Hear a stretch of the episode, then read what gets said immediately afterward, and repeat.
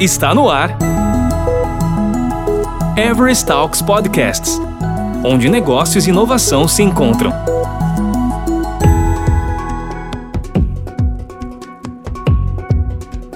Resiliência corporativa. O que é e qual o seu valor? Você ouve agora o segundo episódio com Tiago Rosa e Rogério Rufino. Bom, pessoal, estamos aqui voltando ao bloco 2. No bloco 1, um, nós abordamos de uma forma geral o que é uma resiliência corporativa. E agora a gente vai falar um pouquinho sobre os benefícios de uma empresa resiliente. E aí eu queria passar a palavra agora um pouco para o Rogério.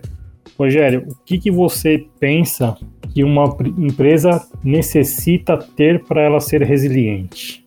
Bom, em primeiro lugar, já adotando um pouco minha visão do, da parte de continuidade de negócios, é, é justamente entender o que, que eu faço, né? o que, que minha empresa faz e como eu continuo fazendo. Porque o ponto de ruptura onde eu deixo de fazer ou eu começo a fazer com dificuldade, muita gente ainda não tem essa visibilidade. E aí onde você entra a questão de um business impact analysis, você saber onde dói, entender como resolver isso, você está tratando resiliência, você está tentando fazer a resiliência da sua empresa melhorar de alguma forma, mas isso muito, eu estou olhando muito para o lado técnico ali, de continuidade de negócios, que você acaba puxando a questão até mesmo de manter uma infraestrutura que seja contingente. Hoje a gente está falando em cloud, que isso acaba mudando muito, que você consegue fazer tudo muito mais facilmente do que antigamente. Eu acredito que pelo menos a minha visão inicialmente, a primeira coisa que eu penso é isso. Mas não é só isso, obviamente. Você tem uma série de outras coisas, que é a questão de recursos e, enfim, recursos humanos, né? Você atuar junto com os recursos humanos, saber se a sua empresa está inserida no contexto ideal, momento histórico, contexto histórico mundial, contexto econômico, tudo isso permeia e você precisa estar preparado para isso. Eu penso que uma empresa, desde que ela nasce, ela quer se perpetuar ao longo do tempo. Ela quer deixar a sua marca registrada ali por gerações. Uma empresa resiliente, para mim, ela tem que enxergar todo o seu ecossistema. Então, ela quer ser cada vez mais sólida, ela quer ser cada vez mais sustentável, ela quer ter cada vez mais credibilidade no mercado. E como que você passa por tudo isso? Você precisa pensar em ter produtos e serviços confiáveis. E aí, o que, que significa produtos e serviços confiáveis? Se você trabalha com um, um, serviço que hoje grande parte das novas empresas trabalham com serviços digitais, você precisa garantir que seu serviço tem uma alta disponibilidade, que você vai ter ele fornecendo e prestando serviço de forma ininterrupta, né? Seja isso um Spotify, seja isso sua TV a cabo, seja isso a internet que chega na sua casa e no contexto de uma companhia, como que você mantém os seus serviços, o seu data center, as suas aplicações, as suas operações, os seus processos, as suas pessoas trabalhando de forma ininterrupta. Então, uma empresa ela precisa pensar em tudo isso. Como dar continuidade em um negócio em meio a um desastre, ela tem que pensar na continuidade do seu serviço a nível de evolução dos seus produtos, evolução dos seus serviços, ela precisa estabelecer pensamentos de curto, médio e longo prazo, sempre aliado à sua estratégia, sua missão e seus valores, em como crescer o seu negócio de uma forma financeiramente sustentável, de uma forma tecnicamente sustentável, para que você consiga dar escala em suas operações e garantir com que você consiga fazer esse entregável sem deixar que nada seja afetado por um problema como a gente tem da pandemia, que é o mais clássico e o mais claro de, de curto prazo para todos. Uma empresa resiliente, para mim, passa por tudo isso. Ninguém estava preparado para esse tipo de coisa ao ponto de priorizar as questões básicas. Hoje, se você parar para pensar, por que, que as empresas continuaram funcionando? Na grande maioria delas. Né? Eu não estou falando do pequeno, do sujeito que tem aquela quitanda ali, aquele botequinho na esquina. Esse cara, infelizmente, ele foi muito afetado. Mas as grandes empresas acabaram dando continuidade aos seus serviços por conta da infraestrutura que existe hoje, seja ela precária ou não. Hoje todo mundo tem um acesso à internet nas grandes capitais, obviamente. Ou seja, a parte de telecomunicações, ela é um fator fundamental para qualquer país, Eu não estou falando de empresa ou para qualquer país em meio a um, uma situação que nós vivemos hoje. Isso é o primeiro ponto. Você tem que ter uma infraestrutura que suporte isso. Agora, como que eles vão fazer isso daqui para frente? É onde as empresas de telecom no mundo todo começam, porque eu entendia que estavam meio estagnadas e a partir de agora, não sei se vou até abrir para você complementar, como é que eles enxergam a oportunidade para daqui para frente, porque obviamente tudo vai ter que mudar. As empresas a partir de agora vão ter que considerar o uso de telecomunicações mais do que nunca para continuar funcionando. O que, que você acha? Telecom hoje ele é o básico para um cidadão e para uma empresa como é água e luz. Então, todas as empresas de telecom estão pensando em como evoluir, entregar melhores serviços a um custo menor. Essa é a minha visão que, que eu tenho para as empresas de telecom. O crescimento para elas imediato na pandemia, eu imagino que ao mesmo tempo que elas sofreram por um lado na parte de chamadas ali, de telecom, porque à medida que a pandemia afetou muitos cidadãos, deve ter perdido algum tipo de receita, mas por outro lado, na parte de, de links ali, deve ter, ter crescido pela necessidade tanto das pessoas como das empresas. É só mais um ingrediente no pacote aí. Ninguém imaginava que isso fosse acontecer. Eles estavam tentando descobrir novas formas de, de captar novos negócios, novas oportunidades, mas a coisa nunca saía do papel, ela nunca evoluía. Ah, mas vocês têm os dados das pessoas passando nos links de vocês, e assim, daí começaram a divagar um monte de outras situações onde você utilizaria posição do, do, do, do cliente para oferecer serviços e vender serviços. Aí vem a LGPD em cima, acabou quebrando parte dos planos deles, mas eu acho que nunca previram que o aumento do, do uso dos links ia acabar suprindo ali a, a diminuição nas chamadas. O uso do celular na parte de voz, ele é ínfimo, muito menor do que era 10 anos atrás. Hoje as pessoas usam dados, eles trafegam dados. Se você perder as antenas de celular que hoje atendem a maior parte da população, eu tenho certeza que o impacto disso negativo vai ser muito pouco. Você tocou num ponto, um ponto interessante aí, né? Há 10 anos atrás, dados era um fator irrelevante para essas companhias e elas se preocupavam em vender pacote de voz e davam para os clientes ali um pequeno pacote de dados para uso de SMS para navegar no, no Facebook como se fosse nada, né? Não tiveram atenção do mercado que ia crescer significativamente, como WhatsApp, Facebook, que a parte de, de, comunicação de texto e comunicação até de voz por dentro de aplicativos ia crescer. E, e muitas dessas empresas de telecomunicações passaram por dificuldades e, e, e nesse período tiveram que reaprender a mudar o seu modelo de negócio e entender que o seu negócio não era mais chamada de voz. O seu negócio agora era dados, tráfego de dados. E hoje todas elas vendem qualquer pacote de serviços que você compra de qualquer operadora se vende num, num formato de dados. Praticamente ninguém questiona o volume de minutos que se tem para falar, porque isso é irrelevante no momento atual, né? Isso vai de encontro à nossa terceira pergunta. Quais são os primeiros passos para se tornar uma empresa resiliente? E aí eu tinha feito algumas perguntas e citei alguns exemplos que não foram esses de telecom e que caiu muito bem para o tema.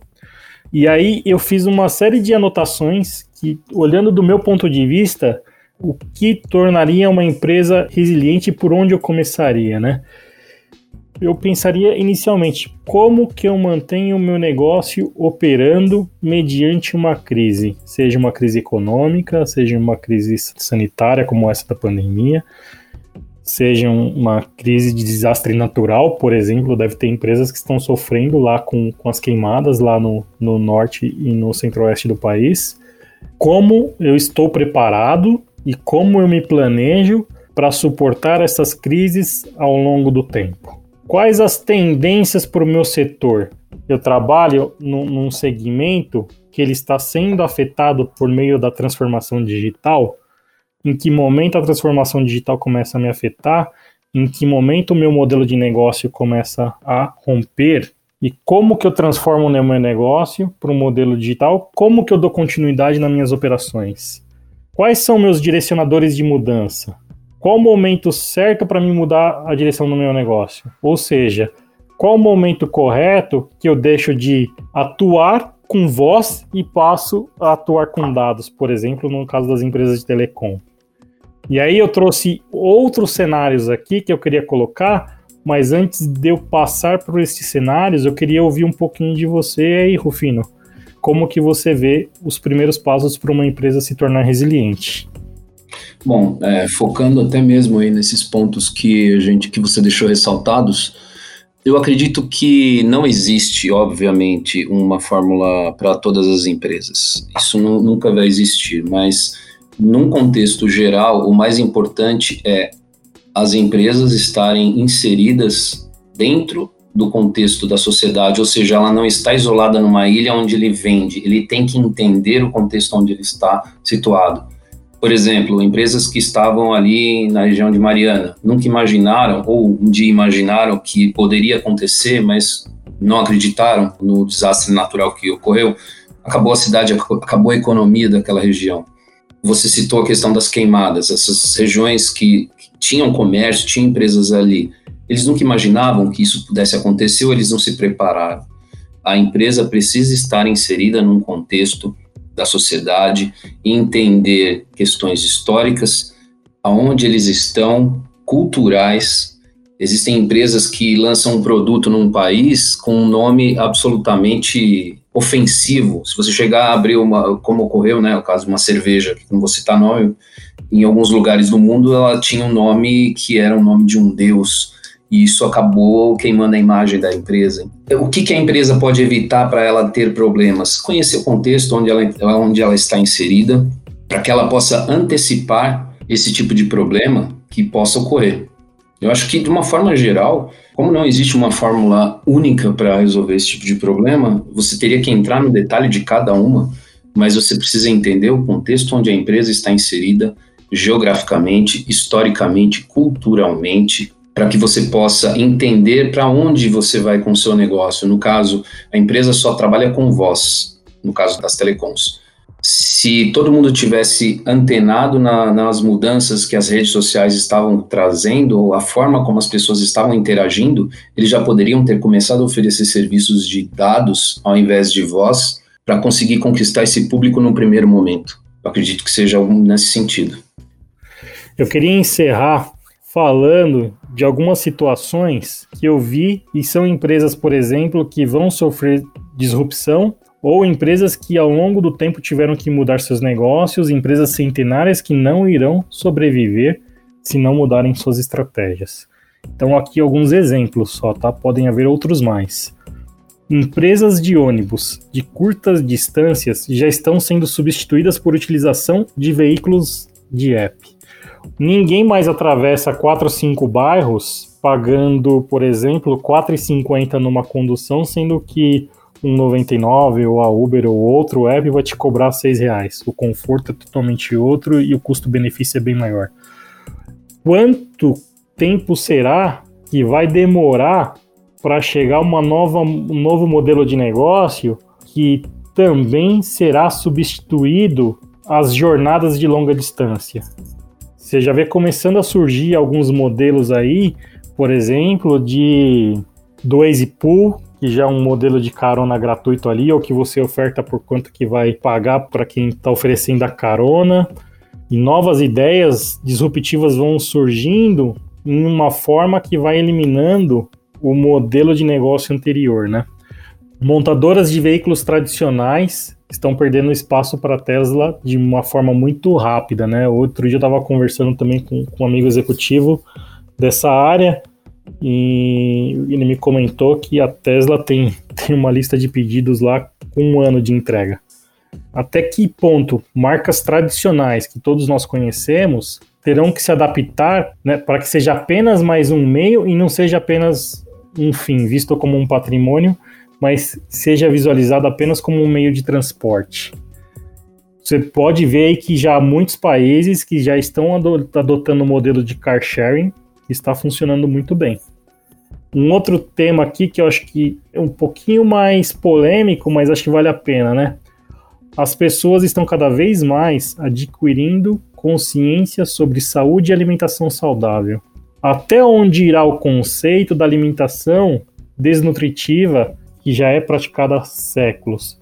O que isso afeta? Isso afeta o modelo de alimentação que hoje a gente vê, redes de fast, food que tem uma tendência de mudar e, e sofrer com isso, né? as pessoas adquirindo consciência sobre isso, mudança de hábitos, mudanças de modelos de negócio vão gerar toda essa disrupção que já tem gerado, né? E cada vez mais vai gerar mais disrupção e as empresas precisam estar ligadas nessa resiliência. Queria até complementar, desculpa ter entrado antes, mas assim, é, dois pontos, né? Primeiro ponto que você falou da questão dos carros, a gente já viu isso num filme. O filme chamava Minority Report eu me lembro daquela cena que o pessoal entrava nos carros como se fosse em vagão de trem. Não tinha motorista, o carro era totalmente autônomo, a pessoa só falava para onde ia e, e, e, era exatamente trazendo essa visão que ele não é mais uma propriedade, não tem um carro por status, é uma questão de meio de transporte, ponto final. É único exclusivamente isso. Eu acredito que agora, com essa questão do isolamento social que vai se perpetuar por muito tempo, isso vai se tornar mais evidente ainda, muito mais. Eu acredito que você vai ver menos compartilhamento de, de transporte grandes proporções ou com adaptações para que as pessoas tenham uma forma de distanciamento, porque do jeito que está hoje não dá, é inviável. Né? Você ter as pessoas todas ali se espremendo dentro de um transporte coletivo, isso não é mais saudável, uma questão de saúde pública. O outro ponto é, volta até na questão de contexto, onde nós estamos inseridos, a alimentação. Você falou sobre alimentação saudável e, e uma alimentação desnutritiva que é praticada há séculos. Eu acho que o ponto principal aí que vai nortear o qual para onde isso vai é a grande influência que a mídia tem, a conscientização do mundo, mas não com relação à alimentação, talvez até mesmo de sustentabilidade. Porque quando você começa a pensar que começa a faltar alimentos básicos, como arroz, como é, verduras, legumes, a sociedade como um todo ela vai acabar tendo que se adaptar a essa situação. Os agricultores vão ter que se adaptar a essas situações e as pessoas vão ter que se adaptar a essa questão climática. A opção pessoal de cada um por uma alimentação mais saudável, menos saudável, ela vai ser muito particular. É, vai continuar existindo as pessoas que gostam de comer junk food, outras que gostam de comer uma saladinha, mas eu acredito que o que vai principalmente mudar esse cenário seria onde que estamos no contexto global, que é a questão climática. Eu acho que isso que é o ponto principal. Bom, então encerramos agora o segundo episódio do nosso podcast. Queremos agradecer aí a todos que estão nos ouvindo. Voltamos aí em uma próxima oportunidade para gravar sobre este tema ou novos temas que façam sentido para as organizações e sociedade. Queria agradecer também a você, Rogério. Muito obrigado aí pela participação. Bom, Thiago, obrigado pela oportunidade. Gostaria também de deixar aqui em aberto que esse talvez não seja o último podcast que a gente faça sobre o tema, porque dependendo aí da repercussão, a gente pode fazer outros. O assunto ele é extenso, tem muita coisa para falar, a gente acabou nem entrando nos detalhes. Tem muita coisa que a gente pode abordar sobre esse tema que agora vai ser uma coisa muito relevante. As empresas vão começar a se preocupar muito mais com isso. Você ouviu Everest Talks Podcasts, onde negócios e inovação se encontram. Toda semana tem novidades por aqui. Até lá!